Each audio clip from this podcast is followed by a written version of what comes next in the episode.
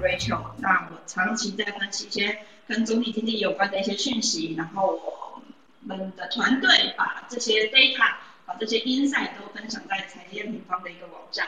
那除此之外，我们也做了非常多量化的工具跟一些呃社群的一些分享，还有总经的一个线上学院，我们在做教育。那我们真的很希望可以好好的推广像类似总体经济这样子的领域给更多的人。那下一位，我们就请博达兄来跟大家介绍一下你自己吧。大家好，我是王博达。呃，我最近的主要内容大概就是研究总体经济相关的内容。那我们在 Press Play 上面有一个订阅的专栏。那目前除了总体经济之外，我们也研究一些我们认为重要的产业还有公司的发展，然后去撰写他们研究报告，然后让我们的用户来去了解说，那现在的总体经济、现在的产业发展到底是怎么样？那这是我们最近最主要的工作内容，这样子。好，谢谢博达兄。那我们下一位，请 Benson 跟大家分享一下。Hello，大家好，我是 Benson。那我现在呃负责的工作是在 FTS 帮忙管理台湾的 Trader。那 FTS 是一个呃全球排名前五名的交易所，每天的交易量大概是五十亿美金到一百五十亿美金不等。那我协助他们推广哦 FTS 上面的各种的新产品。那我同时也是一个 trader，就我有参加过 FTS 的一些交易比赛，那曾经拿过世界冠军。那呃，就是目前也担任财经验平方的区块链经济顾问，啊，有跟他们合作一个加密货币专区。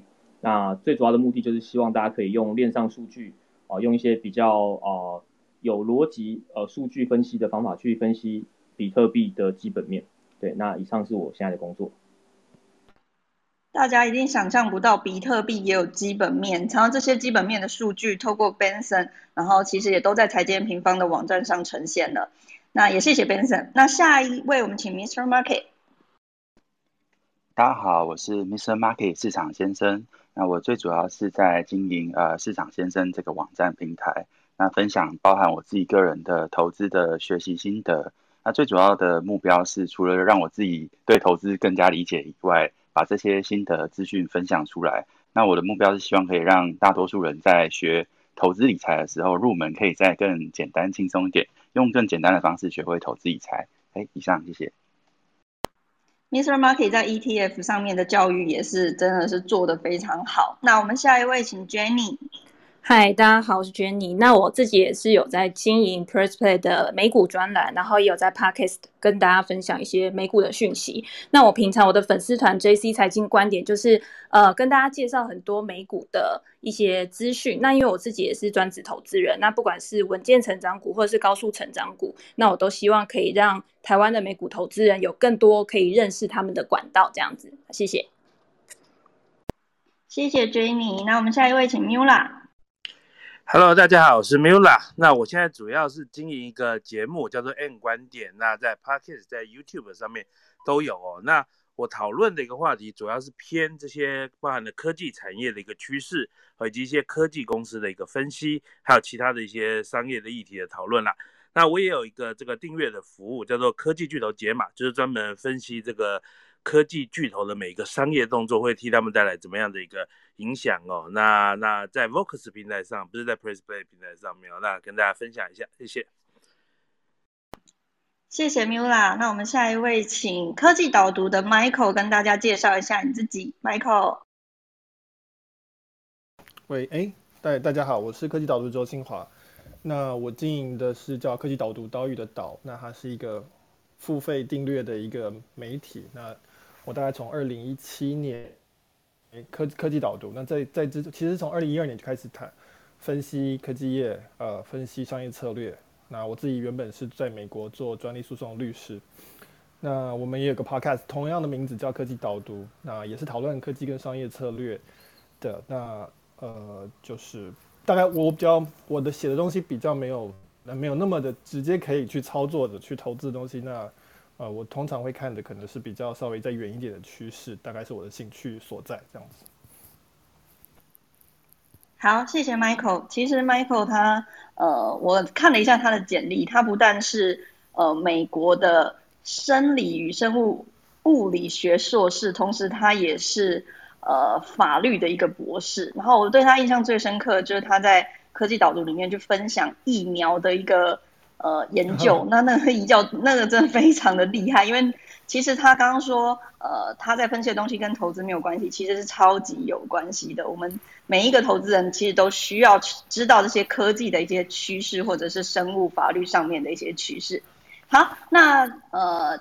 我们七位的一个朋友都已经介绍完毕的，那我们接下来就直接来进行我们的主题了。那我们今天其实会分三个部分来和大家好好的聊一聊。其实本来大家现在看到有七位朋友一起聊投资趋势，其实正确的一个数字应该是九位，就是少了我们的 Joe，就是 Joe's Investment 跟 Isaac。本来他们两位也要加入我们，但是今天刚好有事，所以他们两个。呃，没有加入我们有一些可惜，但是等一下我们也会分享一下，呃，他们跟这一次的一个年度大事有什么样的关系。那我们今天会分三个一个主轴和大家好好聊一聊。第一个主轴我们会来分享说，后疫情的一个时代，大家在各自领域里面，你们观察到什么改变了？然后什么还留下？也就是过去的一年，你们各自研究的一些趋势和产业，发现了一些哪一些的一个改变或者是趋势。那第二个 part 呢，我们会来公告说这一次有什么样的一个年度大事，是我们九位的一个朋友要一起来做的。那第三个一个 part 就是呃 Q&A 的时间了，因为我觉得一定有非常非常多的朋友对呃其他六位的一个讲者有很多的一个问题要来。呃，进行一些交流，所以第三趴就是欢迎大家把握这一次的机会，好好的一个呃举手来跟大家呃来询问来宾有什么样的一个问题。那第一个部分我们就来进行了，也就是说在疫情这一整波，其实进行到现在也将近一年的时间了。你们在各自的研究的领域跟一个产业，你们发现了哪一些趋势呢？那我们就先从博达兄开始好了。好，呃，我这边还是以总体经济为主。那从去年到现在，我们发现总体经济它在整个发展上面有很大的一个变化。那最主要的原因就是在去年三月疫情爆发之后，美国以为主推出了这个无限量化宽松，那其他的市场也开始跟着这样做。那联准会在去年三月。到年底，它释出的资产负债表增加的规模是三兆美元，那这个金额其实相当的高，因为在那之前，它的资产负债表的规模差不多是四兆美元而已，所以几乎增加了快一倍。那在这样释出的货币量之下呢，它就推动了全球的各种资产，你可以想象到各种资产几乎都是上涨的。那从去年，你可以想象到包括股市，然后债券、房地产，然后像是最近很热的一个加密货币。其实都是大幅度的上涨。那到今年来，所以那所以去年来讲，几乎几乎是所有资产都上涨了。那但到今年来讲，我们开始会看到一个比较明确的一个变化，就是很多国家开始要开始去想紧缩货币这件事情。那最主要原因就是疫苗开始已经施打了，很多国家施打率已经慢慢的提升。那新的纾困政策也出来。所以在经济好转，然后加上纾困，然后再加上疫苗施打率提高之后，那开始很多国家就要想退场的方案。我们今年已经看到一些新兴市场因为通膨的问题已经开始紧缩货币了，像是土耳其啦、巴西啦这些国家等等。那像中国其实也开始有一些信贷紧缩的现象。那现在大家关注的就是美国它到底什么时候会开始紧缩？那这个可能就会让全球的资产可能会出现一些比较大幅度的修正。那我觉得这是一个典型的美元循环的过程啦。那我们更看重的是说，那美国在经过这一次之后，它这样的美元循环还能够循环多久？因为大家知道说，呃，这是美国虽然这个疫苗不是不是一场战争，但其实美国经历过这个疫苗之后，一般经历过这个疫情之后，它其实很像是打一场战争哦。它的死亡人数跟二战比二战还多，然后它的负债也因为这样子占 GDP 的比重。也比接近二战的水准。那在这样的状况之下，美国的财政它还能不能够支持这样的美元循环下去？我觉得是我们在看美元跟这个全球的经济体系比较长期的观点，我们会去思考这样的一个走向。这大概是我过去一年来跟接下来的一段时间会比较关注的重点。好，谢谢博达兄。我 echo 一下博达兄的一些分享，因为我本身也是比较专注在分析总体经济这一块。那其实博达兄刚刚有一些部分我是非常认同的，包含说去年其实分呃发行了非常非常多的钱。刚刚他提到联准会去年发行了将近呃三兆左右的一个资金一次这样子灌进来。其实你们知道吗？在呃，二零零九年到二零一四年，联准会也大部大致投了大概三点五兆，三到三到三点五兆的这个资金。那他是花了四到五年才投了这么多的资金，可是去年他一整年，他才光花一年的时间就投了这么多的资金。那在这样的情况下，其实他未来要怎么收，确实就是我们关注的一个重点。那他未来在这样子的收的一个方式，美元的走向。就会变得非常重要，因为美元的走向，它其实影响的事情是资金到底是回流到美国这样子的一个国家，还是流出去到新兴市场的一些呃国家。其实它影响的全世界的一个，不只是呃国家上面外汇的一个行情，更重要有很多像是原物料的一个行情，也会受呃这样子的一个方向影响。那再来的一一个部分，聊完总体经济，我们来聊聊产业好了。那我们就先请 Mula 来跟我们分享一下，你在过去这一年，你在观察整个科技巨头的一个改变，你有没有什么样的心得？诶，好，那我觉得聊到科技产业，我觉得今年二零二一年，我觉得我们可以预期的一个趋势是，我认为啊，这种 B to B 哦，就 to B 的 SaaS，今年我觉得会表现的会比较好。我觉得其实在去年很多的企业啊。都发现他没有进行数位转型这件事情的一个后果哦。那在去年他们可能来不及进行投资，但是我觉得今年这些投资都会跑进来了，所以我觉得其实今年 To B 的 SaaS 我觉得都会不错。但是我们回到科技巨头这边，我觉得科技巨头未来这几年都会走。在美国的科技巨头哦，其实都会有蛮大的一些压力的，特别是这个反垄断这部分的一个压力。不过整体而言，我觉得如果纯论商业机会跟商业能力的话，我还是看好这些科技巨头的，没有太大的担心。但是政治的风险就是要考虑的一点。好，谢谢 Mula。简单来说，其实科技的发展在疫情之前本来就是一个生产力的一个趋势，它原本就在。可是，在疫情发生之后，因为不管是 Work from Home 还是其实大家都尝试更多的使用。电子商品，我们常常在说电子商品本来它可能不是保命的工具，可是它在疫情肺炎疫情这一段时间，它突然变成保命的工具，所以大家愿意用更多的钱来去购买这样子的一个商品。等于说去年一整年到现在，好像进行了一波非常庞大的一个换机潮，就在这样子的一个方式发生。那不管是硬体还是软体，其实都在这一波生产力的一个趋势上面有站稳这样子的一个趋势。不过刚刚 Mila 也跟我们分享了。呃，科技的一个巨头，它同时在商业的一个趋势上可能是非常安全的，可是它可能在今年会面临到一些政治上面的考量。那 Michael 呢？你有没有看到整个一个趋势上面，呃，在产业的一个部分有什么样的想法？呃，就是我觉得我可能不是从产业，我比较像是从社会的角度来看这个事情。就是说，我觉得比较明显就是，就如果我们看欧美啊，台湾。状况实在太健康了，所以大家没有感觉。就是欧美的人都关在家里，然后不能出去这样。那我觉得很大的一个改变就是说，大家会有那种很有那种 YOLO，你知道吗？You only live once 的那种心情心态。就说那个人一直被关在家里，然后他会有一种变得很极端的感觉。所以你看到像我们有谈，我以前科技导读有讨论过 GameStop 啊，或者像是 Elon Musk 发 Twitter 啊，然后大家就。一起去跟上去，去投资，然后去买卖，这样。就是这种群情激动的这种情绪，我觉得现在变得非常的高昂，就是因为大家一直被闷在家里，然后呢，同时也是呃，刚才前面有提到，就是说大家被逼的必须要在用在家里，然后必须要上网，很多餐厅要关门，他必须要用 Uber Eats，就是说大家被逼的必须要去体验一个什么叫做纯虚拟的社会是什么样子的，那。所以这个就加速了大家往虚拟世界去移动的一个速度，就是大家被逼的必须要去，哎，结果发现说可以，我可以用 Zoom 来经营我的公司，那干脆以后都不要有公办公室好，我可以用 Zoom，我可以用 Uber Eats 来经营我的餐厅，那我是不是可以转型？所以我觉得这个呃往软体往虚拟世界推的这个力道，因为这个疫情加快了许多。那还有一个趋势，我觉得就是说，就是说，呃。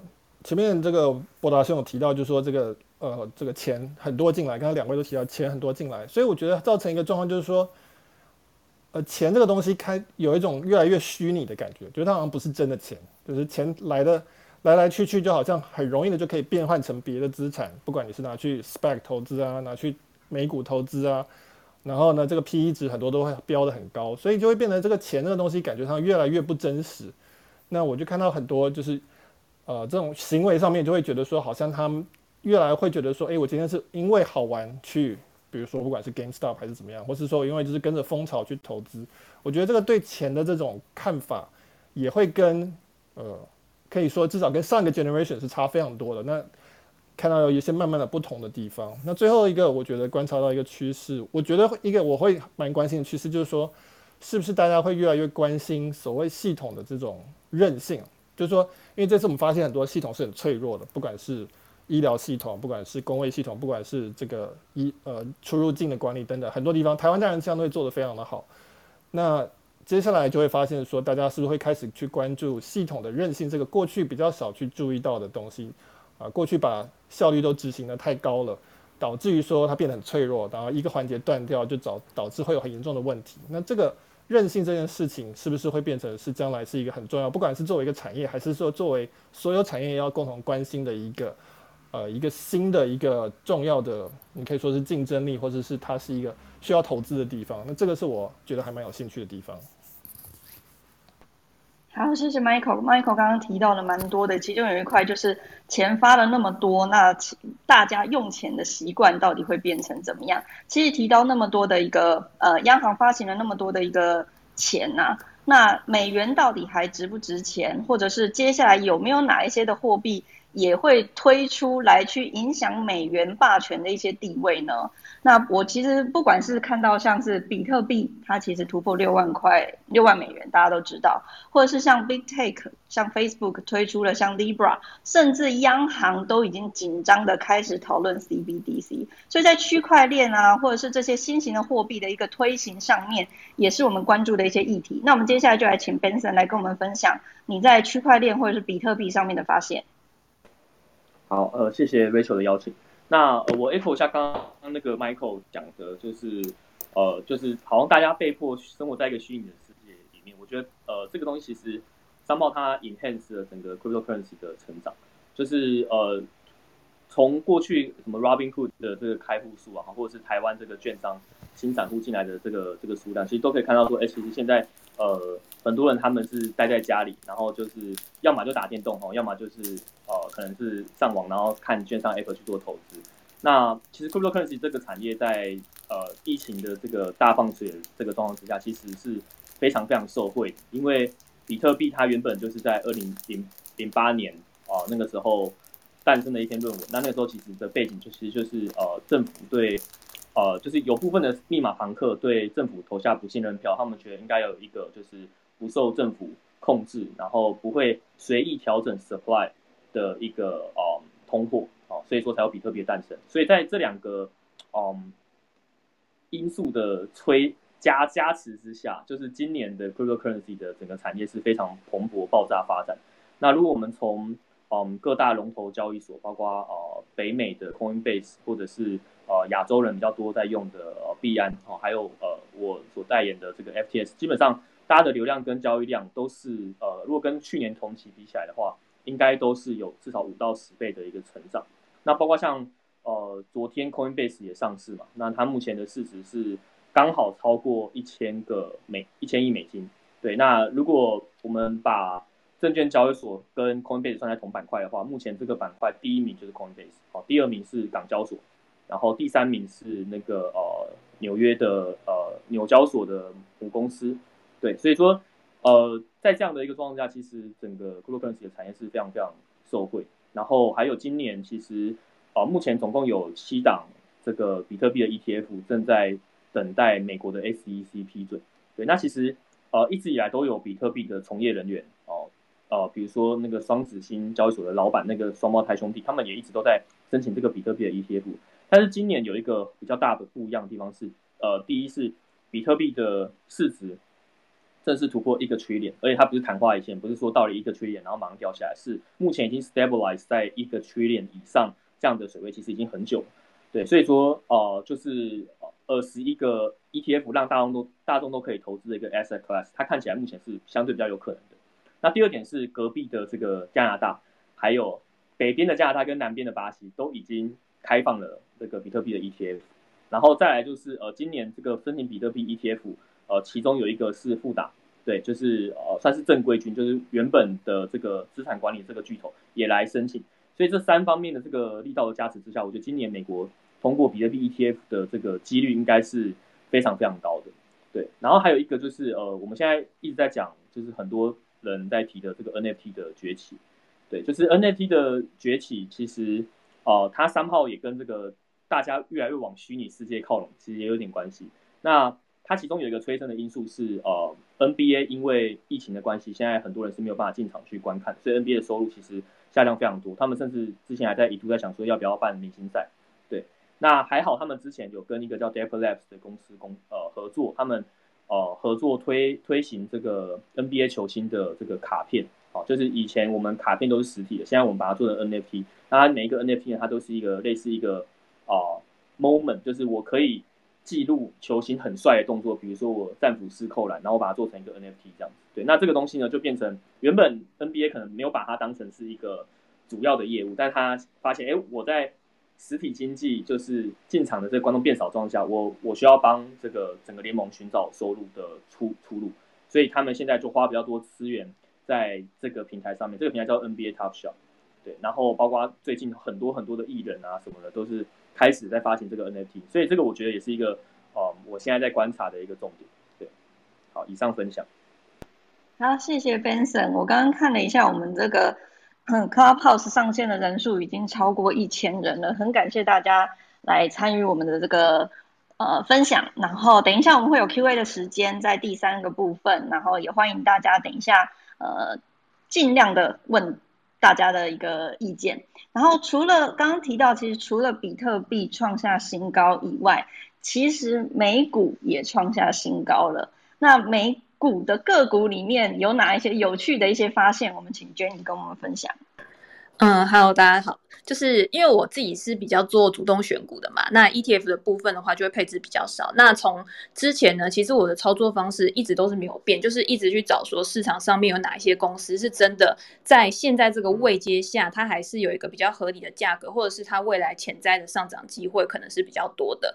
那我自己在疫情之后，其实就像呃刚刚 Rachel 或者是博达当讲的，就是现在目前还是属于一个资金很充沛，然后整体的总金趋势其实还是不。断在往上的，那在这样的情况之下呢，我们要怎么样去看过去这段时间它有一些高速成长股，像去年的云端股啊、SaaS 股这一些，它的潜在市场规模到底是怎么样？它在今年有没有办法还可以再维持像它去年一样这么高速的成长率？包括像它的营收成长率，或者是像它的客户数，这个的话就是从他们的财报每一次去追踪，然后去找到一些蛛丝马迹。那我个人呢也会。呃，更着重在就是一些稳健成长股上面，就是它过去可能已经有一个呃很好的一个营运记录了，然后它的财务体质也是很好的，它可能是实际有在获利的公司。那包括像疫情受害股，在去年可能它表现比较不好，可是在今年因为呃整个经济复苏的关系，呃像电商零售啊，或者是。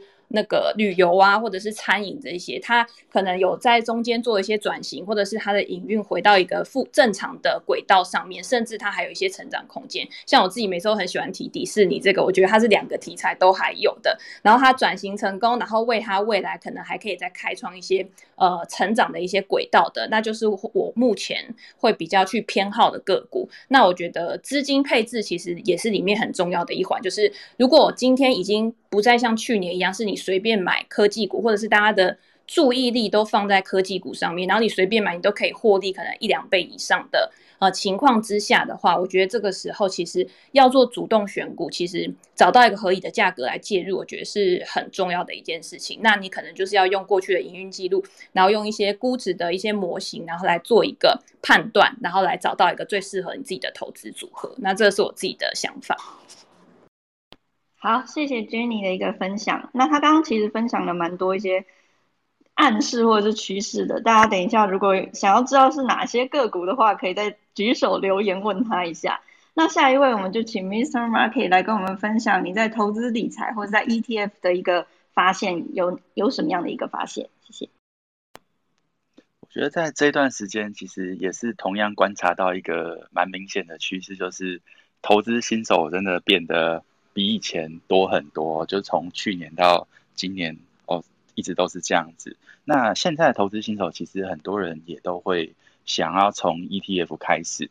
哦，这个我觉得跟几年前不大一样。我觉得大家对 ETF 的认知算是比较充足，但是像我们现在在讲 ETF，可能已经跟五年前、十年前在讲 ETF 也差很多。因为现在的 ETF 产品其实已经不再只是说哦，单纯就是分散分散在投资整个市场，然后各种指数这样子而已。然后有各式各样的 ETF 出现，然后主动选股的也有，然后虚连虚拟货币的都有这样子。那新手变多啊，然后各种 ETF 都出来，那其实，然后再加上，其实，在疫情这段时间，说真的，就除了之前的大跌之后，到现在真的是，呃，应该说，大部分的人应该都是赚钱的。那其实投资新手，我觉得很容易会遇到一个问题，包含我们自己常常会预备问的问题，就是说，大家就会来问说，哎，什么东西可不可以买啊？然后什么东西涨很多，就是。大部分的人会遇到，就是投资新手会遇到，就是，哎，你手上的东西涨比别人少，然后你就会开始去关注各种不同的东西。那我觉得，其实，在在这种时候，其实我觉得蛮重要的，应该就是大家还是要保持着不懂就不要碰。那当然，你可以花时间花力气去搞懂那些领域。讲那，因为其实不管我，我觉得投资人在不管在遇到呃各种疫情状况，然后因为未来一定还会有各种市场的。不同变化，那我们应该都要回头去思考，说怎么样的方法才是我们能够长久一直在市场走下去的，而不是说，呃，我今天看到哪个题材热门，我就想，呃，自己都还没有搞懂的情况下，就赶快去跟啊，应该先花点力气去多做一些研究，这样子，这是我的心得分享。好，谢谢 Mr. Martin，刚刚分享的很好。其实大家最很很多人来说，投资上面最痛苦的一件事情，就是看到旁边的朋友可能赚了非常多钱，可是你可能没有赚钱。可是在这个情这个呃已经大涨了一年的一个情况下面，其实大家更要做的其实是呃静下心来的，好好从这里面拿出一些学习的一个机会或者是养分哦。那所以我们也要进入到第二个一个环节了。第二个环节其实就是为什么我们这一次会开会集结在一起开 Clubhouse 的关键原因。那我们要公布一些一件大事，也就是我们七位再加上 Isaac 跟 Joe，也就是 Joe's Investment，我们九总共九位，我们会一起在今年来去举办一场呃，算是台湾第一届，然后非官方也也就是呃我们自己举办的一个大型的研讨会。那它叫做全球的一个总经影响力论坛，在今年的五月二十二号。那其实为什么会想要举办这个论坛呢？也是因为呃，我们觉得疫情发生到现在，其实有非常非常多呃我们可以学习的一个地方。那我那时候在思考的时候，我觉得哎，我们财建平方的一个力量，还需要结合更多有影响力的一个朋友。那这些朋友其实都在呃业界上面，真的是。为财经的一些知识，不管是知识还是一些教育，呃，付出非常非常多的朋友，也就是大家在这边看到的这呃其他六位，以及呃 Joe's Investment 跟 Isaac，其实大家真的都是呃非常努力在这一块呃尽力的跟很多的一个投资人分享很多正确的一些观念。那这个影响力论坛我们会分为三个主要的一个议题。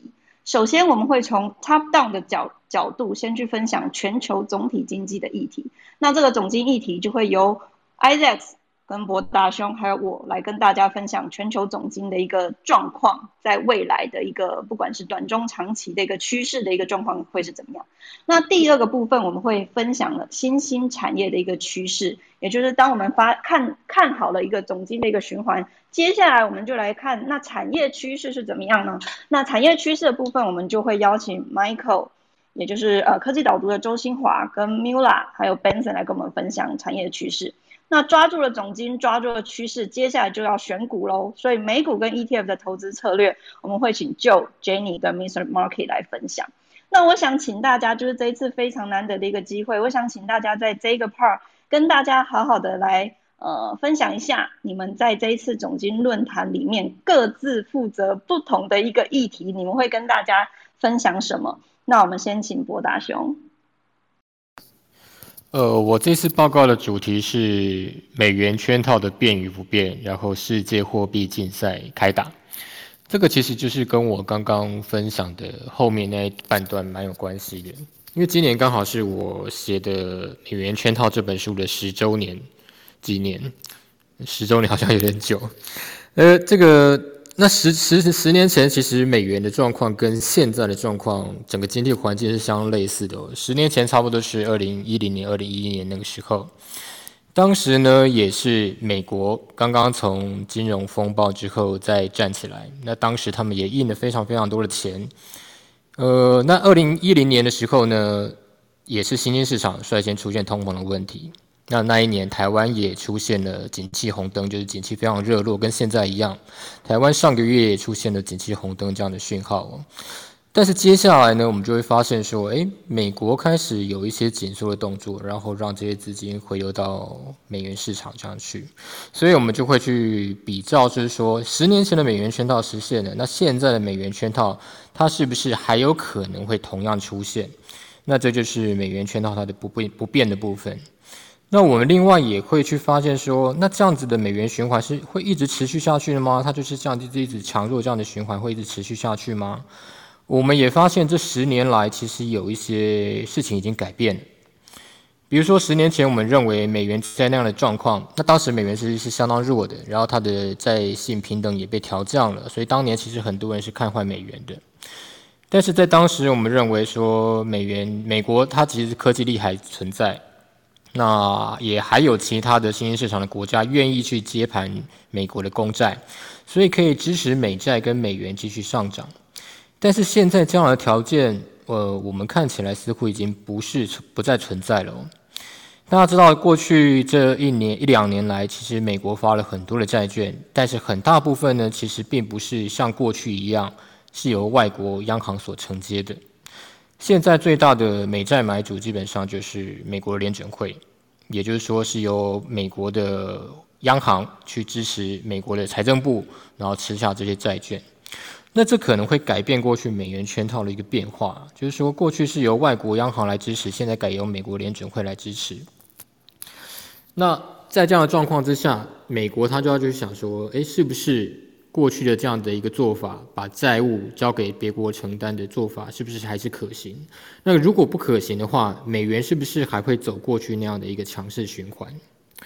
那另外一个变化就是中国，我们可以发现，中国在过去这几年其实成长也是非常大，尤其在这次的疫情的过程中，它其实算是一个受害相对轻的一个国家。那在二零二零年过去的这十年十多年呢，其实中国一直是在买美国国债的，但是一直到川普发动贸易战之后，中国他自己也有自己的问题，就是说它这商品没有办法再卖到美国，所以它的国际收支也出现了逆差，所以这就会出现一个非常有趣的状况，就是美国跟中国就是全世界的前两大经济体，他们的经常账都出现逆差了。那这样子要怎么样去支持他们的货币跟这样经济体系营运下去呢？他们就必须要再去从其他的国家，呃，吸引他们的资金流到他们的国家。所以我们可以发现，接下来这两个国家的变化就是，他们其实不是只是在呃国际的权力上面的一个争夺战而已，他们其实现在是在共同去争夺全世界的资金，可以去到他们的国家。所以我们可以看到，最近中国其实很多的中概股在美国下市啦，要回到香港上市或回到呃上海上市等等，其实他们都是在去强化他们的一个资金的吸引的能力。所以这就是美元圈套它改变的部分。那所以在这次的论坛里面，我就会去谈说，这样的经济体系、这样的货币体系，它的变跟不变的地方，那会影响我们怎么样去看待未来的一个总体经济的一个变化，还有我们的资产配置。会因为这样子受到什么样的影响？这就是我这次要谈的主题。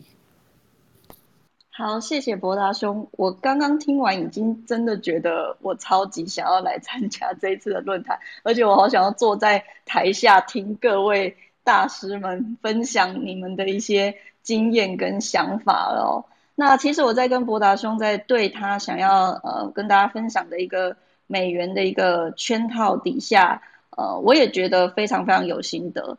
那我在总经这一次的议题里面，我也会跟大家分享，其实除了美元循环以外，还有非常多的一个循环，其实生活在呃生存在我们的各式的一个呃我们的经济体当中，不管是生产力的循环啊，或者是通膨，或者是利率的循环啊，或者是制造业。服务业的循环，或者是房地产循环，甚至人口的循环，其实我们大量在研究这些循环，就是因为可以透过这些循环去尝试找到那未来的一个趋势是怎么样。而这些循环，它到最后其实会变，呃，会反映在经济体上面，它会变成每一个国家的一个景气的循环。有一些国家的景气循环比较长，譬如说美国，它是内需的国家，它的景气循环大概就是九到十年一次。那有一些。国家的一个循环会比较短，譬如说像台湾或是中国，假设你是以制造业或是电子呃科技为主的，那它的循环可能就会短一点。所以大家在看台股的一个高点，好像就是四三四年、三三五年会出现一次高点这样的一个部分。主要也是因为可能我们在过去长期是以比较偏向是制造业的一个国呃出口的一个国家，就会受到库存的一个影响。那这些循环我也会在呃这一次的一个呃论坛里面跟大家分享。那总经的一个议题，除了我和博大兄以外，还有一位大师就是 Isaac，他也会出席我们这一次的一个论坛。呃，小艾他要跟大家分享的是生产力循环下的一个美国总经的一个大趋势，他也会用当前的一个数据来去跟大家分享未来的。一到两年的一个呃趋势会是怎么样，以及你的投资的一个对策怎么样？所以这也是我第一次跟博大兄和小艾一起聚集在呃这个论坛里面。那我们会各自分享三十五分钟之后，我们会有一场 panel，就是我们会三个人一起对谈，好好聊一聊说，哎，我们大家都在看总金，但是我们大家对总金的一个趋势的解读，或许会有一些相同以及不同的想法。那到底会呃怎么样？会有哪一些火花会发生呢？其实就会在这次论坛里面会被看到。好，这是第一个部分。第一个部分就是全球总经的一个议题。那在第二个部分呢，就是新兴产业的一个趋势。我们会先请 Michael 来跟大家分享你要分享的一个呃论坛里面的一个趋势有哪一些。好，那我觉得。刚才那个博大兄很厉害，我我在想说要怎么样解释，同时又不会完全破梗，是一个很困难的事情。那我的我是呃中间的部分讨论新兴产业趋势的第一棒哦。那我的题目目前定的是叫做软体的下一个十年，因为呃我们还是从科技趋势来讨论。那软体是目前还是持续的在呃这个还是一个目前还是一个最大的趋势啊，在科技的领域里面啊不断的普及到各个领域去。那所以呢，我会讨论说软体它呃它的特质是什么，以及它为什么每次碰到一个新的产业就会去，它会有一些共同的特征，是呃软体它会去怎么改造一个产业，让它变成是像软体的方式去呃这个运转。那我主要会针对三个产业来讨论说软体怎么样去会在未来的十年会去怎么样影响这些产业。那第一个产业是金融，那。呃，金融的部分，其实你可以看到，现在大家都喜欢讲 FinTech。那其实，呃，其实金融业本来就是一个非常高度的的一个使用科技业的一个领域。那金融业一直都是在用资讯来这个赚钱的一个领域。那这一次，呃，为什么我会说软体它现在又去再一次的冲击金融？跟金融原来的用的科技，啊，跟现在软体过来的这个新的这个软体的这个影响，到底差别在哪里？那我主要会讨论说，比如说金融的交易，你其实大致可以分成是用说资本跟资本的交换，资本跟货物的交换，那以及资讯跟资本的交换。那所以，比如说资本资本的交换，就比如说我用钱买股票，这是资本跟资本的交换。那这个东西通常我们会讲哦，这是交易所啊，这个是呃外汇等等。那软体进来之后会发生什么事情？那如果是资本去买啊，跟货货物的交易。呃，我们通常就会讲这叫支付，就是说，比如说买东西啊，金融的支付等等。那这个时候软体进来会造成代表有什么影响？那另外资讯换成呃资讯跟资本之间的交易，我们通常讲的就是说，比如说今天呃，我告诉你我是谁，那你相信我，你就借钱给我，你相信我会还钱，那就是借贷。你如果觉得说我可以为你赚钱，那你就会，呃，这个你就会投资我，那就是募款募资。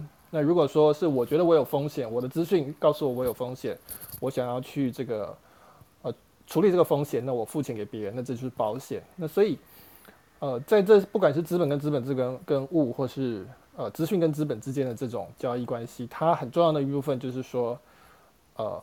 谁拥有资讯，那谁可以获得更大的资讯、更多的资讯，然后以及谁可以将呃资讯转换出更大的价值？那这个其实就不一定是金融传统的金融业的有利的地方，这可能是呃我们会谈到说为什么科技业啊，或者是说这种广义的科技业，它这这方面其实是越来越有呃能力的。那所以这个主要是讨论金融的部分。那另外第二个部分是呃太空，我觉得太空这个部分很有趣。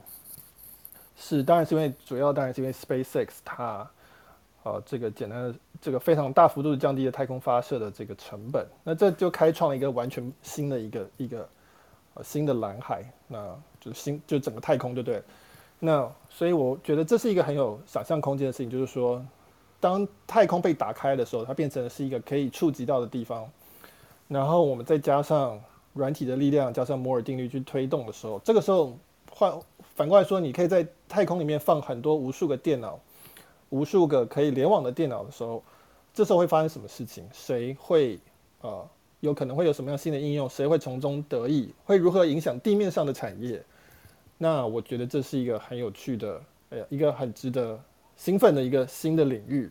那包括不管是 Spaces，不管是星链，那这有其他有很多很多新的可能性出现。所以第二个部分是太空，那第三个部分我会讨论的是所谓虚构宇宙，就是 Metaverse。那这个主要讲的是我们的注意力，软体怎么样去影响我们注意力的分配。那虚构宇宙我不知道大家有没有听过，就是呃，它最早的典故是来自于就是类似我们那个电影一级玩家 Ready Player One 的那个感觉，就是说哦，我们人戴上一个头盔就会进入一个虚拟世界。那呃，这个东西越来越接近了。那事实上，我们现在已经存在，已经是活在虚构宇宙了，只是说不是那么的立体而已啊。我们其实只要上 Facebook，我们上 TikTok，我们上 Instagram，我们其实都是把自己投身在一个虚构世界里。它只是，只是说它的荧幕比较小而已。那但是这当然就是一个非常大的产业，不管是 Google，不管是 YouTube，不管是 Facebook，这都是非常非常大的呃产业。那它会怎么往下去变化？我们的注意力会跳到什么样的地方去？啊，会有什么样新的互动方式？会是什么样的？呃，有哪些这个呃这种需要存在的技术，会让我们有更多呃变化？比如说，我在虚构世界里，将来我是不是会有自己的资产？我是不是有自己的人格？我是不是有我的这种呃更直觉的界面？我是不是可以从一个世界跳到另外一个世界？因为像我们在现在在 Facebook 跳到 Instagram 还可以，但从 Instagram 跳到 YouTube 就这是两个不同的世界。那未来是不是有可能打通？那这个是讲虚构宇宙部分，就是我们人的注意力怎么分配啊？这可能是一个最终极的稀缺的资源，就是人的注意力。那所以这个部分是第三个部分。所以我我我这一次大概是主要是讨论呃软体怎么去改变金融，软体怎么去改变宇宙啊，就是太空，然后以及软体怎么去改变我们的注意力分配，就是虚构宇宙的建构这件事情。这大概是我的呃重点。好，谢谢 Michael，听起来真的非常值得期待。在新兴产业的趋势，我觉得 Michael 他要讲的不是只是未来一两年的一个趋势，是未来十年的一个趋势。那时候我在跟他讨论的时候。他原先就是想要好好的、非常深入的来讲软体怎么影响金融。那后来我们在讨论，我觉得因为他知道的东西真的太多了，所以我真的很想要透过这一次论坛，可以让他和大家多分享一些东西，尤其是更长线的一个一些东西。所以他这一次多除除了金融以外，他更愿意跟大家分享太空或者是虚构宇宙这件事情。我觉得真的是非常值得期待。那在产业趋势，Michael 跟我们分享未来十年的一个大趋势。之后呢，Mula 要从五大的一个科技巨头跟我们分享，从这些巨头里面他看到的哪一些讯息？Mula，嘿，大家好，那我这次要分享的主题啊，就是呃，把这个科技巨头的未来三到五年的一个重要的策略到底会做什么？那我这次应该会聊五个公司啦，就是 F A A N G 哦，就。就是 Facebook、Apple、Amazon，然后 Microsoft 还有 Google。那我会聊的部分，第一个是他们现在的业务，在未来这个三年到五年会会不会遇到挑战？它既有的一些业务，像 Facebook 的广告啊、Apple 的手机业务啊，他们会遇到怎么样的问题？以及，我想这些科技巨头都已经长到这么大了，哦，都已经这么大，那他们有很多的资源在尝试新的领域的方向哦，所以我会把他们在努力在 try 的一些方向是哪些，然后分享给大家，以及我认为他们各自这些方向的潜力是什么，所以我会聊。这五家公司，它现在的业务未来会怎么样，以及他们未他们未来在从事哪些新的开发的业务？那这些东西会带来给他们多大的潜力哦？那我就专注分享这五家公司了哦，大概就这个样子吧。好，谢谢 Mira，一样非常值得期待。我们从十年的趋势聊到五大巨巨头三到五年的下一步，然后再接下来我们就会来聊到。电子货币的起飞，加密货币趋势的一个攻略，我们请 Benson 跟大家分享。你会跟大家讲什么呢？好，呃，我这一场的主题是存在未来十年的金融变革，加密货币。那其实我原本是只想要讲比特币啊，但我后来看到另外两个讲师 的那个 topic 感觉都比较高之后呢，我想说好，那因为其实区块链这个这个产业它有很多正在发生的事情，然后呃。大家会把区块链当成是一个载体，然后去做很多应用。但是目前看起来比较嗯成气候的应用，目前有三个领域。第一个领域就是比特币，哦，所以它制成一个 topic，制成一个 sector。那另外一个就是 NFT。那第三个就是 decentralized finance，就是呃去中心化的金融。那我会跟大家分享这三个部分。那首先是比特币，我会跟大家分享一下，就从中本聪的论文开始去讲说为什么比特币哦它诞生的起源是什么。然后它诞生的这十二年的过程当中，它经历过哪些挑战？那它的共识从原本的呃就是电子传输的现金，到现在看起来大家比较把它看成是一个呃数位形态的一个黄金哦。这中间到底发生了什么事？我会我会带大家一一的去看过。然后还有就是 NFT，就是呃刚刚讲到 NBA Top Shop，然后其实之前在嗯佳士得的拍卖会就是。呃，也有一个 NFT 是有一个加密艺术家，就是他他把他的这个数位画作，把它拼成一一幅画，就是把很多的作品连续弄成一个一个 NFT。这个 NFT 最后被卖了五千万美金以上。对，那呃，就很多人会讲讲说，那 NFT 到底是不是一个泡沫？那我就会从比较技术的角度去跟大家分享 NFT 它呃存在的理由是什么？那它在技术上它可以做到哪些事情？它不能做到哪些事情？还有，它目前啊有哪些企业或者哪些名人正在打算用 NFT 来发行他们的数位资产？那第三个部分就是我个人觉得比较 exciting 的部分，就是呃去中心化金融。对，那它的本质是用区块链上面的智能合约，哦，用开源的城市码来处理现在我们在呃银行金融业界看到了很多金融活动，比如说借钱这件事情，比如说交易这件事情，甚至说你可以做一个 decentralized 的一个 index fund。比如说，你可以做哦十 percent 的 BTC，然后十 percent 的以太币，好，你可以你可以自己组自己的 E ETF，然后你啊提供流动性之后呢，啊等着别人来跟你做交易，自动做 rebalance，就是它有很多很有趣的变形跟做法。那我觉得这个东西是嗯传统的这个金融圈哦很多是他们没有办法想象的一些很有趣的一些 protocol，都在 DeFi 里面正在每天都有新的 protocol。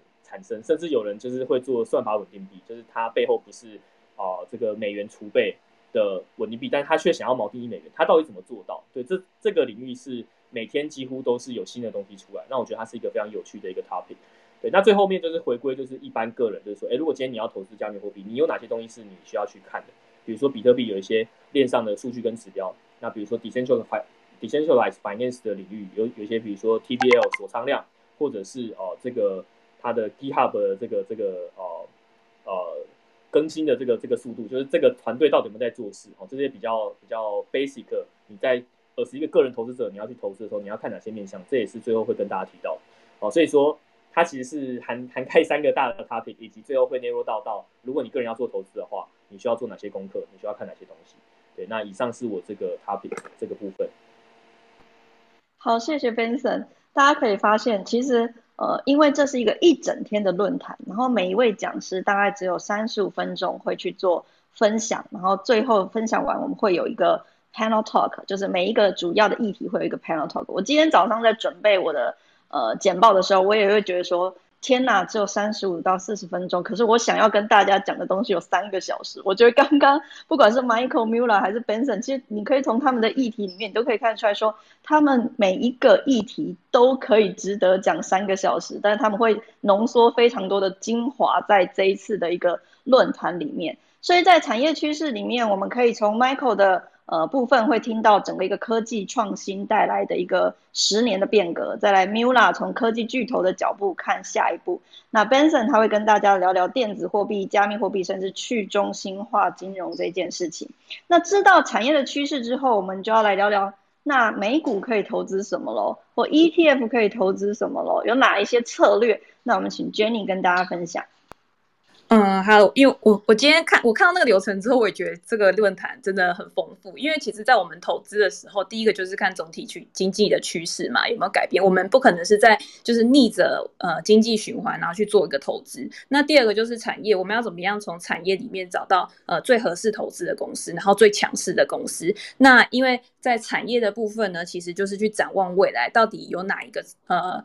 哪一个领域是我们觉得里面可以有最多公司，然后让他们蓬勃发展？我在这个公，我在这些公司里面，然后去挑到就是最好的公司，然后最具成长性。那所以我自己在分享的时候，我会跟大家用呃检视过去，就是要怎么样去印证我们对于这些公司的一个逻辑推导。那从每一季美股的财报里面，然后去找到一些蛛丝马迹。那因为我自己就是呃。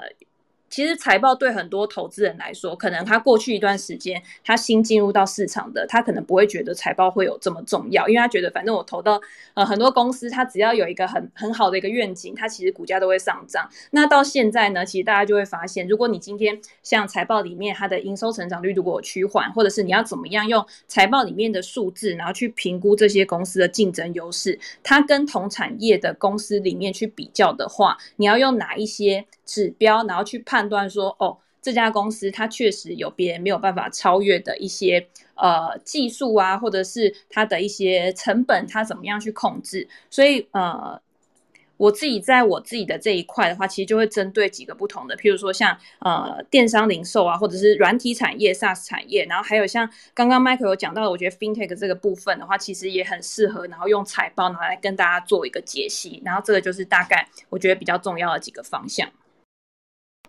好，谢谢 Jenny。所以我们了解美股之后呢，其实现在大家的投资工具也越来越多了。在台湾，你就可以投资全世界的一个 ETF。所以 ETF 的部分，我们则请 Mr. Market 来跟我们分享一下，你会在论坛跟大家聊什么呢？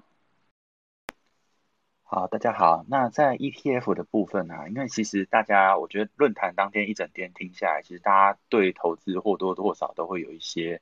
你主的主观的看法，然后会对未来趋势在变动的时候，呃，你会有一些想法，但是你会需要一些工具。那也许股票啊或者期货这些是工具，但是 ETF 也是蛮方便的工具。这样子，那在 ETF 里面啊，其实过过去其实大家比较简单可以入手的都是简单被动投资的方法。那这个用 ETF 就。非常的方便。那但其实如果今天你是有一些主观的看法哦，你对未来有一一些产业一些趋势是有想法的，其实 ETF 也是可以让你去做呃做一个很简单的方式，可以让你去投资到你想要的那些产业或者是领域里面。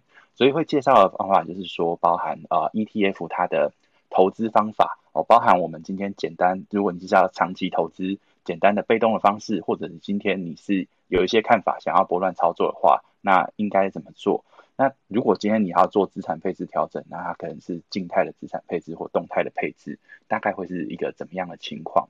那会跟大家介绍 ETF 的类型哦。那类型其实就是我们包含我们自己平常可能常用的，就是被动投资的一些 ETF，然后还有就是其实现在有非常多各式各样。你几乎想要投资什么产业领域，几乎都可以找得到各式各样的 ETF，也就是主动投资可以用的 ETF 类型哦，然后区域型啊、国家型、产业啊、题材或者特殊的商品类型这样子。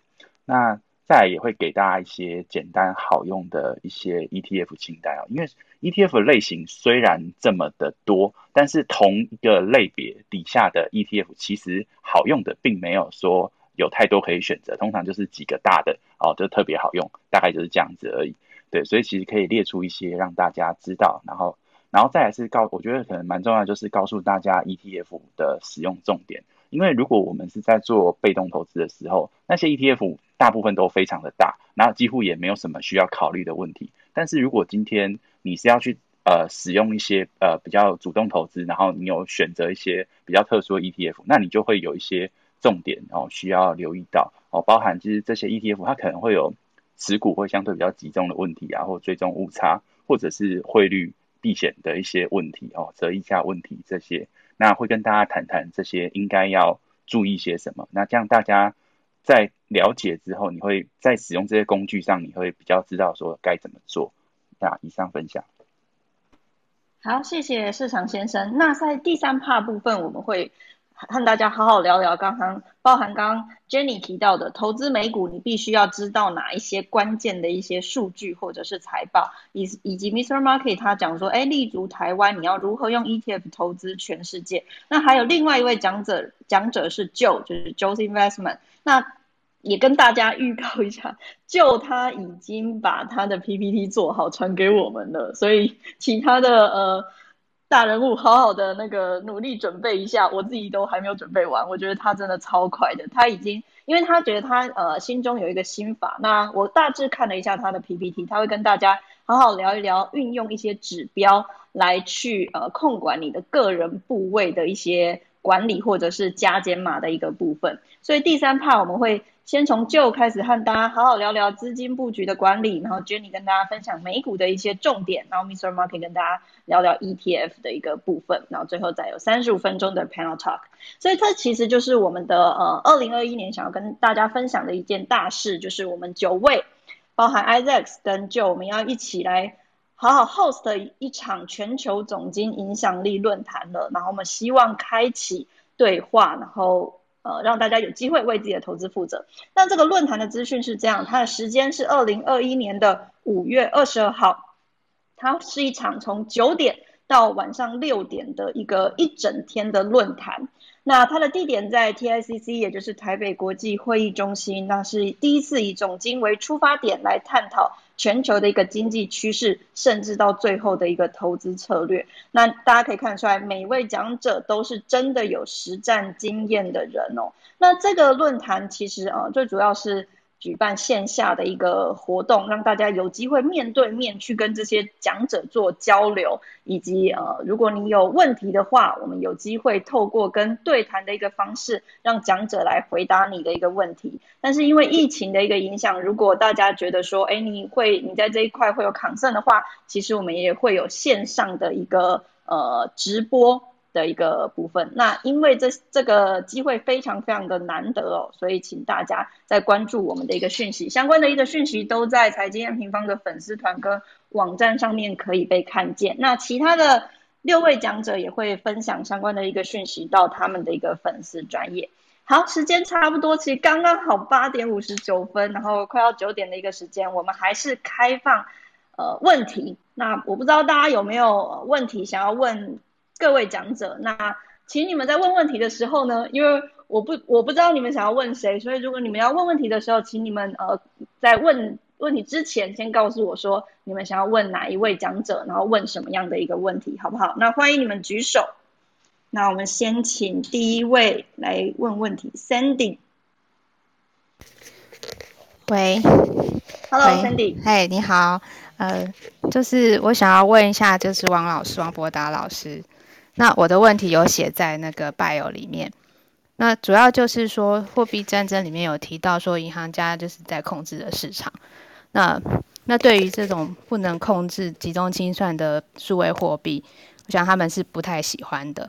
那我想问一下，就是说在我们资产配置里面呢，那密码货币跟黄金的关系是什么？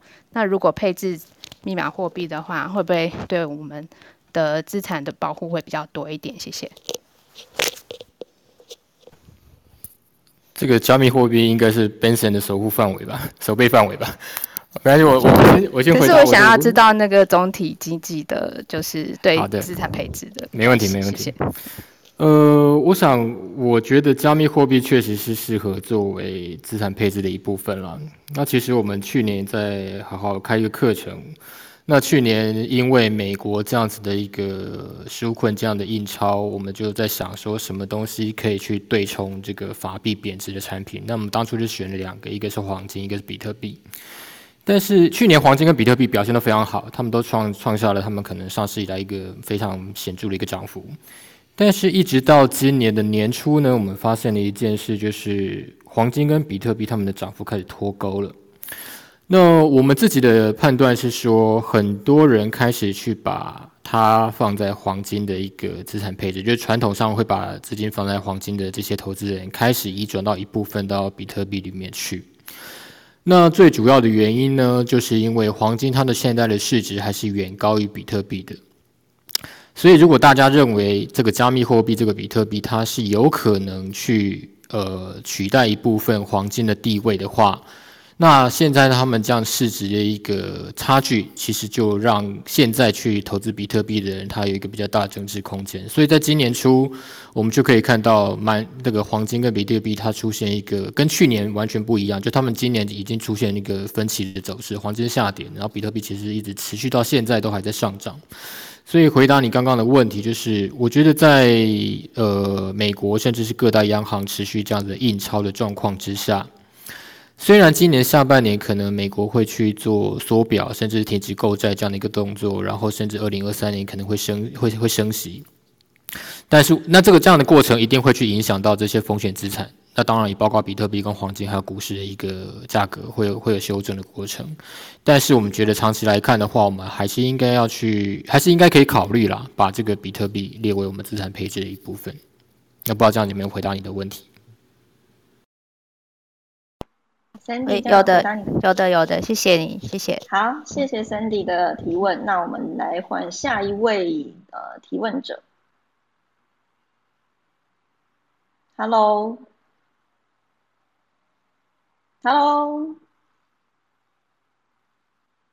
好，他好像已经离开了。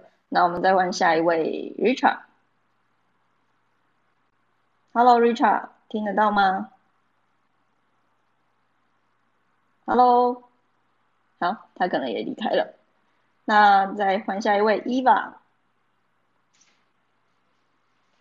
Hello，喂，哎，Hello，Eva 吗？喂，你好，那个我是就是最近才开始投资的新手，想问说以就是投资新手来讲的话，参加这个论坛能够呃获得什么？那对新手来讲，参加这个论坛会太难吗？好，谢谢伊娃问的啊。嗯，好，谢谢伊娃。那我自己觉得，呃，因为三呃，我们每一位讲者可能只有三十五分钟到四十分钟的时间会跟大家分享，所以跟大家分享的东西一定都是我们各自研究的一些精华。那精华分享完之后，我们也都会有 panel talk。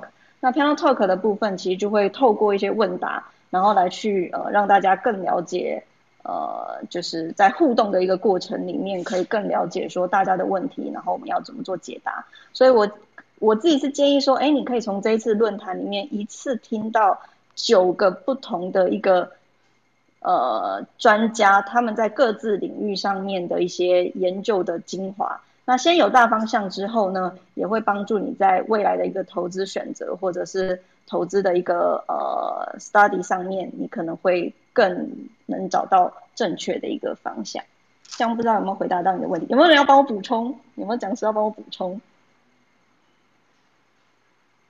好，大家都很害羞，觉得应该听得懂。那还有没有其他的问题？嗯，好，谢谢。还有其他的问题吗？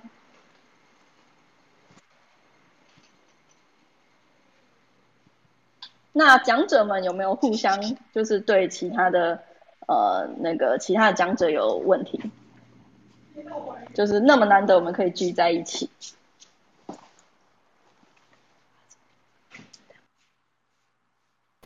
我觉得大家是不是要先鼓掌啊？就是要要举办这么隆重。我其实，在 Rachel 刚宣布说要办这活动的时候，我就觉得应该大家一起来鼓掌才对，至少我来。好，我们大家来鼓掌。大家会不会觉得我们在自嗨这样？好，谢谢 Michael host。那呃，Michael，你有什么样的问题要问其他的讲者吗？呃，没有哎，我觉得那个没有，我只是想到最近，因为我看到王博达的那个粉丝有粉丝团有分享，有也有刚也有央行的人出了新书，所以我不知道，我很好奇博达对这个新书的看法是怎么样。我们要在这个公开场合谈这么敏感的问题吗？博达兄，我看到你去留留言那个央行下面的那个问题。Yeah，呃其实其实我看到，其实我看到呃有 Rachel 举要举办这个论坛，其实我自己是蛮开心的啦。就是因为像我刚讲嘛，因为我十年前开始出书，那十年前呃现在央行出的这本书，据说我还没看，那据说已经看过的人，他们说。大致上就是我呃第一本书《民国一百年大泡沫》的学术版，就是比较学术的版本。那所以其实大家想想看，就是十年前我们在谈这件事情的时候，大概没有像这样子的一个我们可以自己办的一个总经论坛。那当时的环境呢，其实大家可以想象说，我们去谈一个外汇政策啦，谈一个外外汇存底这样的事情，其实都是。甚至是不被官方所允许，然后会去打压这样的一个一个一个说法。但是十年后呢？那经过我们这样子长时间的这样子的努力，那当时其实当时要十年前哦，就是央行不仅是打压，其实当时的媒体也是不太懂这样的一个东西。他们其实如果大家去回回顾当时的一个媒体的话，他们还会认为说台湾的外汇存底是越高越好，然后甚至是变成一种国力的象征。那经过我们这么多年的一个这样的一个算是科普吧，所以现在你可以发现说，其实大家已经不会认为台湾外汇存底很很多是一件好事，也不会认为货币很多是一件好事。大家慢慢去了解这件事情了。那加上现在你可以看到说，央行内部人士也开始出来去检讨这些东西，所以我认为我们去办这样的一个总经论坛，把这样的我们的研究跟看法，去让更多的人知道认识。然后进一步的去，可能是让官方也了解到说，哎，民间是有这样的想法的哦。然后我们有这样的 idea，有这样的想法，然后慢慢的也可以让他们回去去修正他们的政策，甚至有内部有一些检讨声音。我觉得这是我们在除了投资以外，那对这个社会或是对我们的一些研究，能够对这个社会有更多贡献的一个地方吧。所以其实我蛮开心可以办成这样的一场论坛的。谢谢博达兄。其实，呃，他刚刚提到的东西，我也蛮有感触的。就是，呃，其实，呃，一个人想要改变一些事情是非常难的，但是一群人或许我们可以做一些些的，呃，努力来增加改变的一些机会哦。不管是对，呃，政府的政策，还是对，就是台湾人民应该要更。能有机会呃为自己的投资负责啊，或者是有机会看到更远更大的一些趋势，我觉得都是呃我们平常在做的一些努力。好，那我现在又看到了一些呃提问者，那我们来邀请下一位提问者 Daniel。Hello，Hello，Hello，你好。嗨，嗯。哦，这边我想要请问 Jenny，就是。目前可预期会影响未来股市涨跌因素，就是比较确定的是美股的资金就是终究会紧缩。然后我想请问，呃，假设我现在的资产配置是五十趴大盘 ETF，然后五十趴是主动选股，在就是目前其实科技股都已经回逐渐回到之前的高峰。那关于 ETF 的部分，想请问就是你们会选择获利出清吗？还是就是等等到可能股市有？又有动荡的时候，然后再逢低减入，因为这这个部分有一点不太知道，说是要逢高，就是虽然不知道什么时候是高点，可是相对高点之下，你们会选择先卖出一些吗？还是就是继续持有这样子？谢谢。呃，是我直接回答吗？哎，方便。对，接你直接回答。OK OK OK。对，因为你你说这个资产配置的问题，因为之前也是有人这样问过。那我其实我之前因为我自己有写一本书嘛，那我里面也有讲到我自己的资产配置。其实我是把我的资产配置分成两个部分，第一个部分就是像你说的是大盘 ETF，第二个部分就是主动选股的部分。那为什么会分成这两个部分的原因，是因为我觉得大盘 ETF 是最可以、最适合长期持有这个。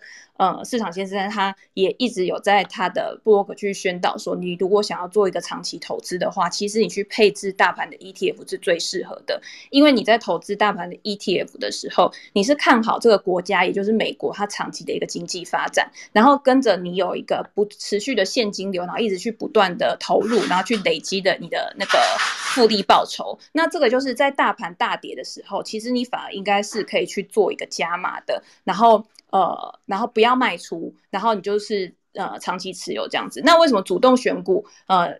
是会占我比较高的比例，是因为我本身就是主动投资人，然后我会去找我自己看好的公司。那今天主动选股的话，你就必须要有一个你进出场的一个规则。譬如说，我今天是用什么样的标准去进出场的？我今天可能是用基本面，我用一个合理的估值去进场了之后，那当这个估值呢过高，或者是公司的基本面有任何改变的时候，那我会去卖出这个持股。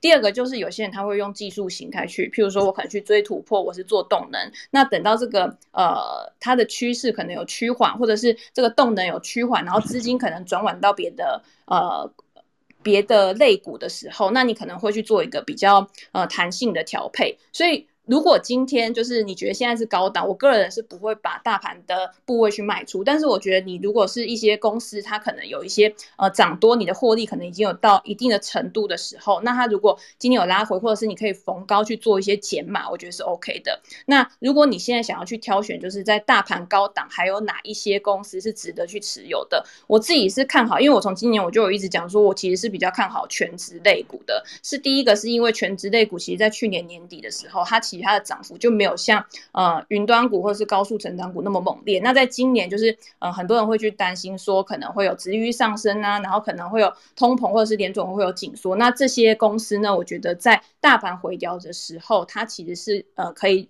处在一个比较稳健的一个阶段。那第二个就是呃如果有一些像我刚刚有讲的餐饮、娱乐或者是零售，它在去年可能受害比较严重，它可能它的股价还没有回回到它。以前的一个成长趋势，那它目前的估值还算是比较合理呢，可能比较低的。然后你觉得它未来可能会有一些复苏题材，可能还没有完全发酵，或者是它在中间，像很多餐饮，它其实或者是零售，它在这一段时间它有去做很多数位转型，然后它可能之后可以有更好的获利来源，更多的一个获客空间的时候，那这样子你在这个时候去介入这些公司，其实我觉得它也是有一些潜在的成长机会的。嗯，那回到就是你最后问题，就是你觉得现现在应不应该要卖大？我觉得你反而不应该卖大盘，你反而可以去。如果你真的想要去调节你自己的资金，就是投资部位的话，你反而应该从个股去着手。那这是我自己的看法。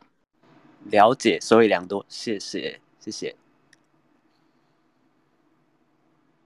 好，OK，谢谢 Daniel。那我们接来接下来下一位，我们请 Uni。Hello，Uni。哦，你好，不好意思，我想请问一下，就是。因为如果是资金比较大，比如说法人的资金的话，一般就是不会只投资在股市嘛，那就是可能会是股债平衡，那顶多是股市的占比比较多的情况之下，那不知道各位对债市今年的看法这样子。债市的问题，波大兄，你要不要分享一下？公债的部分吗？呃，我觉得债市其实分为蛮多种的，像公债啊、新兴市场债啊，或呃高收益债、投资等级债都是不一样的一个债市。那 Uni，你是希望问哪一种债？嗯，债市的部分是我们是各种债都有布。那因为今年来看，除了高收债以外，其实都不是太好，所以想知道至少第三季，嗯，像。嗯，公司在或是新兴在这边会不会有回升的空间？这样子。好，波达兄，你会想要回答一下吗？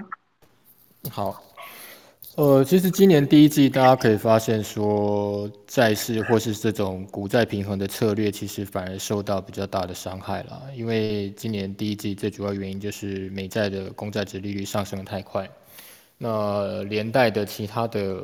在世的相关的产品，其实也有同样的问题。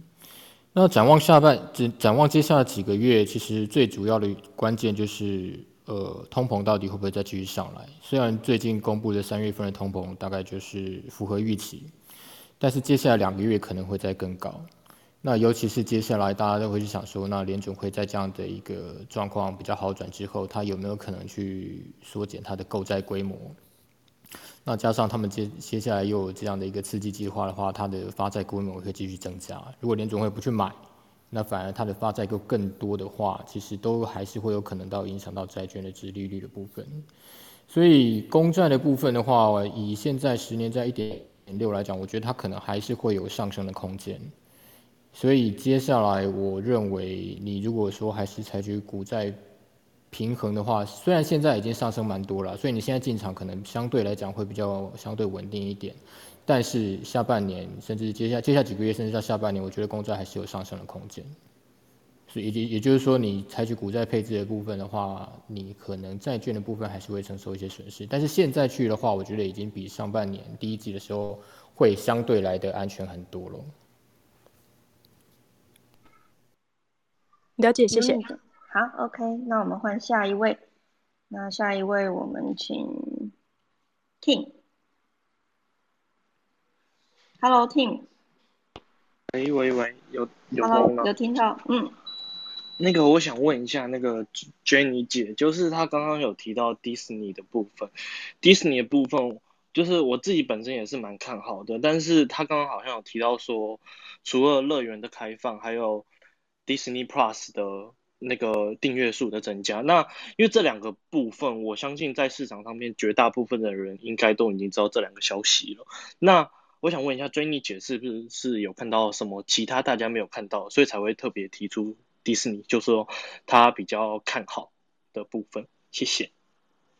你太客气了，我不是觉得你姐，那个没有，其实迪士尼是因为，因为我之前一直在讲，所以我只是觉得这个是大家比较好懂的，所以我才把它拿出来。因为迪士尼其实之前在去年的时候，当然一开始它的股价有受到还蛮大的影响，但是后来其他的股价恢复的速度是比一般的疫情受害股还要快的。那第一个主要原因当然就是因为 Disney Plus 的呃。会员成长人数其实是呃优于市场上面的预期的，加上它现在其实又有一个扩到国际上国际市场的一个呃步调，所以这个呢是支撑它股价可以先回来的一个重要因素。那再加上它现在乐园还没有完全的开放，那乐园营收其实占它大概四十个 percent 左右的营收吧。那这个部分呢，如果再把它未来再加回来到它的那个营收里面的话，让它可以回到一个正常营运的状况，那我觉我自己就会觉得说它是一个有一加一大于二的一个。效果那也是呃，在所有的疫情受害股里面，我觉得它算是一个比较呃先可以有机会的。那如果你要说现在的话，其实我个人还是会觉得，像邮轮航空股这个东西，它的利多可能还没有完全去反映到它的股价上面。当然，像之前有什么疫苗就是有效啊，疫苗的普及率慢慢的，然后现在还有就是航空站的那个检查站，它的人数已经超过去年三月的一个高点，这些呢都可以印证说呃。就是航空旅游业未来有可能会因为这样的关系，然后慢慢的回到一个正常轨道上面，也不会像之前，像巴菲特去年卖掉他的航空股的时候，其实他就有会觉得说，因为这个疫情的关系，有可能会导致人类的生活行为受到改变。那如果今天人类的生活行为受到改变，譬如说可能我们都不出去旅游了，或者是我们都不去做一些海外的一些办公，全部都改成远距的话，那当然有可能会影响到。但是我自己会觉得说，今天要影响到这个人类他们的生活形态，加上。你看美国，它之前就是很多人待在家里面，其实他们都已经受不了了。像呃，CCL 就是那个嘉年华游轮，其实它最近公布财报的时候，它就有说它的预订量已经大幅的超越上一个月的预订量。就是从这些数据，我会觉得说。其实基本上他们基本面都有在好转，但是还没有完全反映在他们的股价上面的时候，我就会选择去布局这些公司。那当然，你我不是说全部的资金全部都要砸在那个疫情受害股上面，因为有很像今年年初的一个估值回调，其实有很多呃全职股，他们其实他们的股价都还是会有拉回到年线的部分。然后如果你去看他们的一些未来潜在的一些呃营运成长，譬如说像 Shopify 啊，或者是像 Square，其实他们之前股价拉回幅度都很大。那你在这个时候呢？有一些新手，他可能进场，他呃手上是没有单的，那他可能在这个时候去布局一些呃呃比较在市场上面已经具有领先地位，然后具有，因为我觉得我觉得现在软体股就是大者恒大嘛，就是你人越多，你吸的人越多，或者是你这种网络效应其实扩散是很快，但你去买这些公司，其实相对来讲就会比较呃。安全，所以就是在这样子的情况之下，我觉得去做资金配置，你可以把你主要的资金，你还是配置在你觉得很有前景的一些科技公司，或者是一些已经呃改变我们生活的一些生活科技股上面。那剩下有一些公司，你就可以去配置在一些疫情受害股上面。那不是说现在去买迪士尼啦，但是我自己也会觉得说迪士尼，我自己还是会蛮看好的。但是如果你说现在要把钱全部砸在迪士尼上面，我觉得当然风险会比之前高，但是我自己是觉得还是 OK，就是这样。对，这是我自己的看法。好，谢谢 Jenny。哎，Mula，你要不要跟大家分享一下迪士尼？因为我记得我看 Mula 的第一篇文章就是在讲迪士尼。Hello，Mula。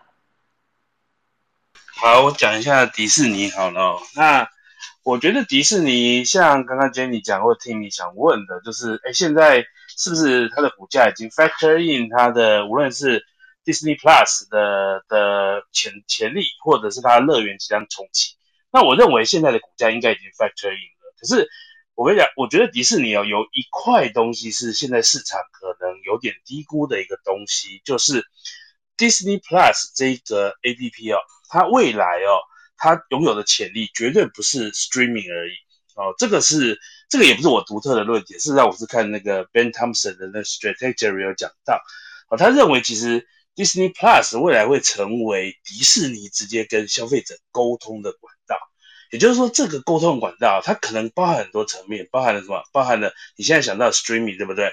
未来什么？你可以在上面直接订迪士尼的票，订迪士尼的这个 Hotel 的票，包含了这个迪士尼的周边的销售，好，任何迪士尼的 Business 模式，它未来是直接 reach 到一群直接无论是 Marvel 的粉丝啊，或者是星战的粉丝啊，或者是迪士尼的。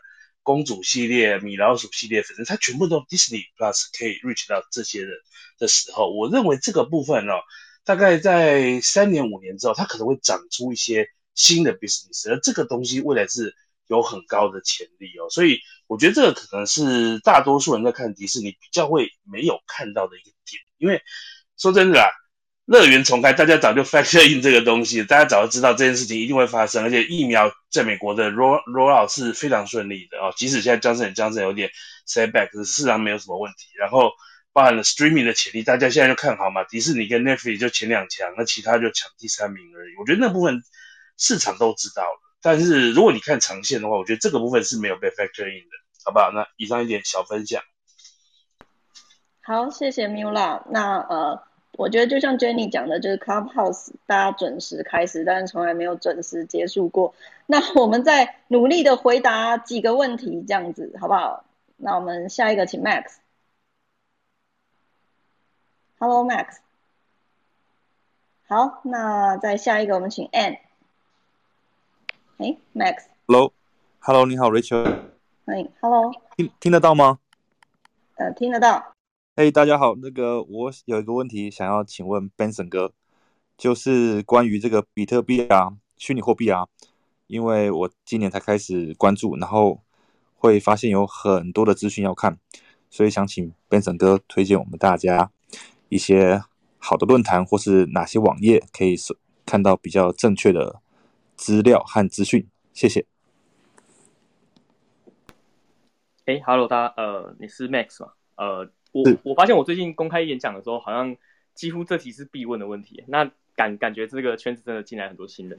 好，那呃，我觉得首先就是你要先去加入，选择正确的社群哦，因为这个币圈的社群其实很多是阿猫阿阿狗，然后自己可能乱分享。因为你知道牛市在这个状况之下，其实你随便买其实都会赚，所以很多嗯，其实没有那么专业的这个分享。在充斥在这个市场上，对，那以普遍来讲，就是其实币圈比较原生的这个社群，应该是在 Telegram 跟 Discord 上面，对，所以 Facebook 跟 Line 的这个 quality average 来讲呢，会比 Telegram 还有这个 Discord 还要再差一点点，哈，这个应该是这个老币圈人的普遍的共识啊，对，所以说你可以去加入一些 Telegram 比较优质的频道，那呃，我觉得我的我的 channel 讲的东西是比较偏交易跟时事分析，还有长线的发展，所以我讲的东西比较广。那如果你今天你是比较想要呃对于 DeFi 比较比较想要理解，比如说 DeFi 挖矿啊哦之类的话，那你可以去呃进那个 Wolf 大的这个虚拟通货流动吧哈，应应该是类似的一个名称啊哈，它的名字叫做 Crypto Bar，你可以去搜寻一下 Telegram Crypto Bar。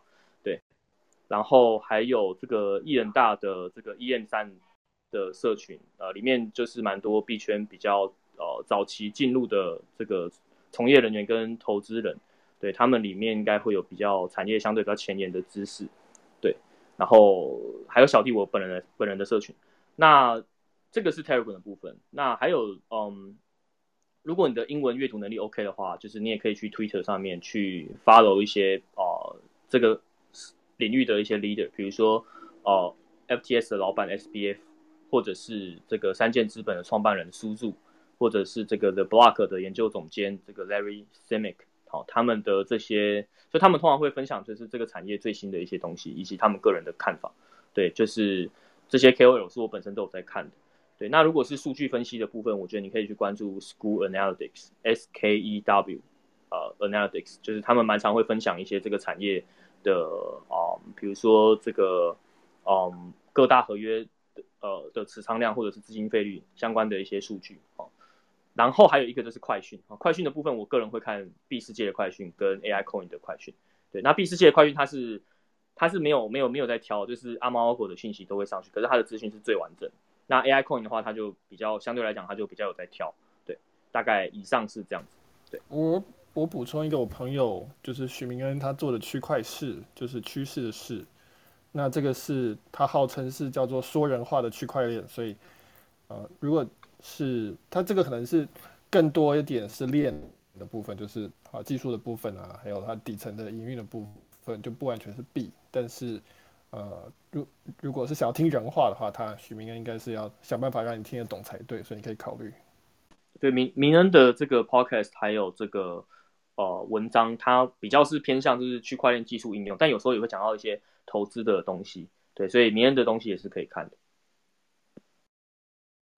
好的，谢谢。其实我有看区块市，我有加入 Telegram 那个 Benson 的群组，感谢感谢。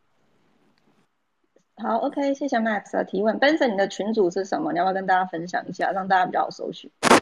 呃，我的群组叫做 Benson's Trading Desk，那个 desk 就是桌子的那个 desk，对。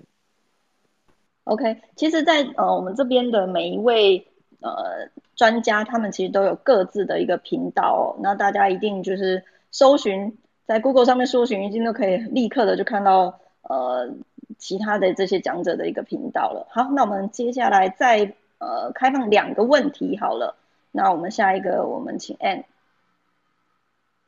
Hello Ann。好，那 Austin。Hello，Austin，你在吗？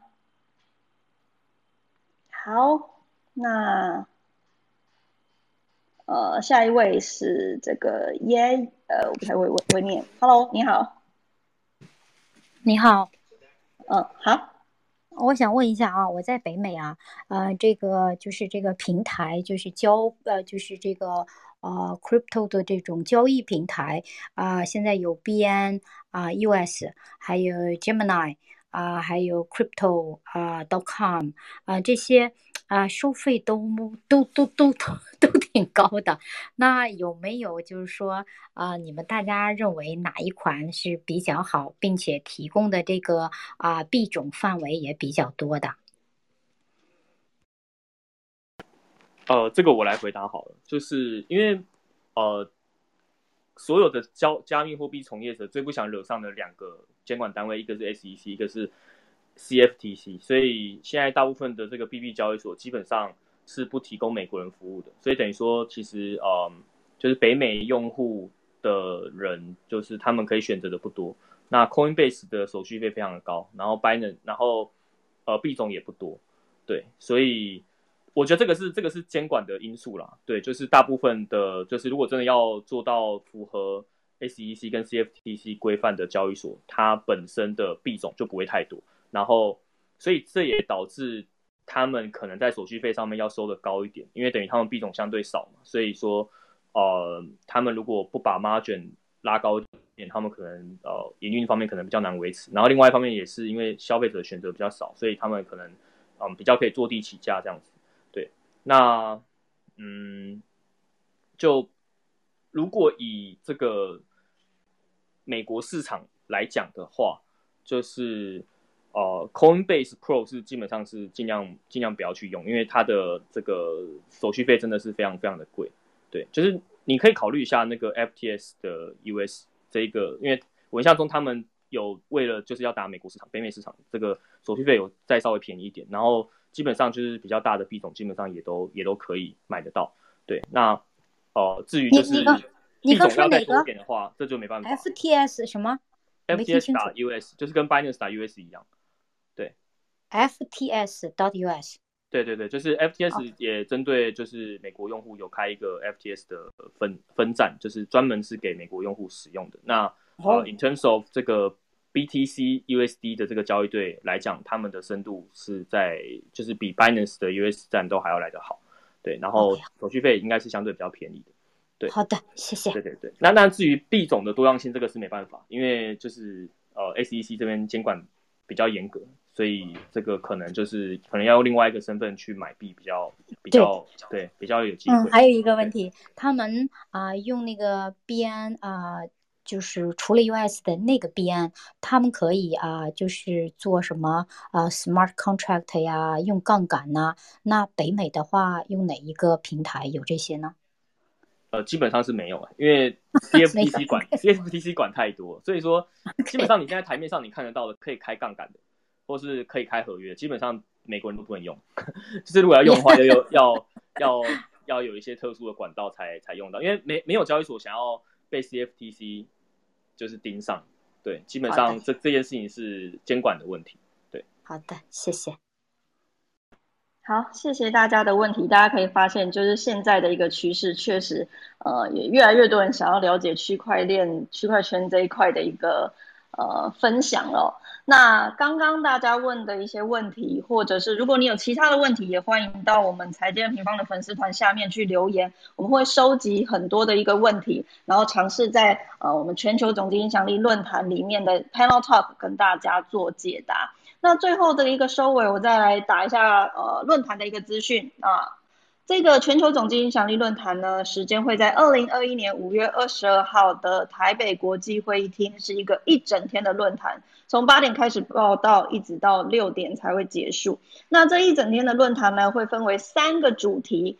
九位讲师跟三场深度的一个对谈，那大家在这边看到的一个七位讲师呢，其实都会是当天的讲者。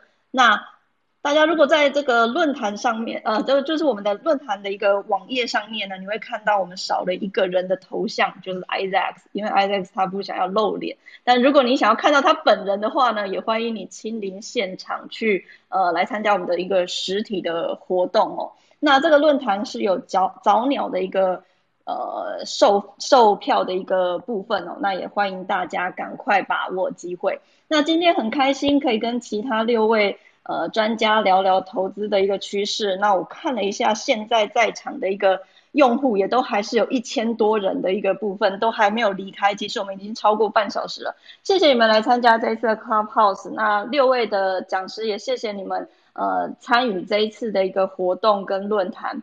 那我们就在论坛当天见喽，谢谢你们，谢谢大家，拜拜喽，谢谢大家，拜拜。谢谢，拜拜拜。大家拜拜。拜拜。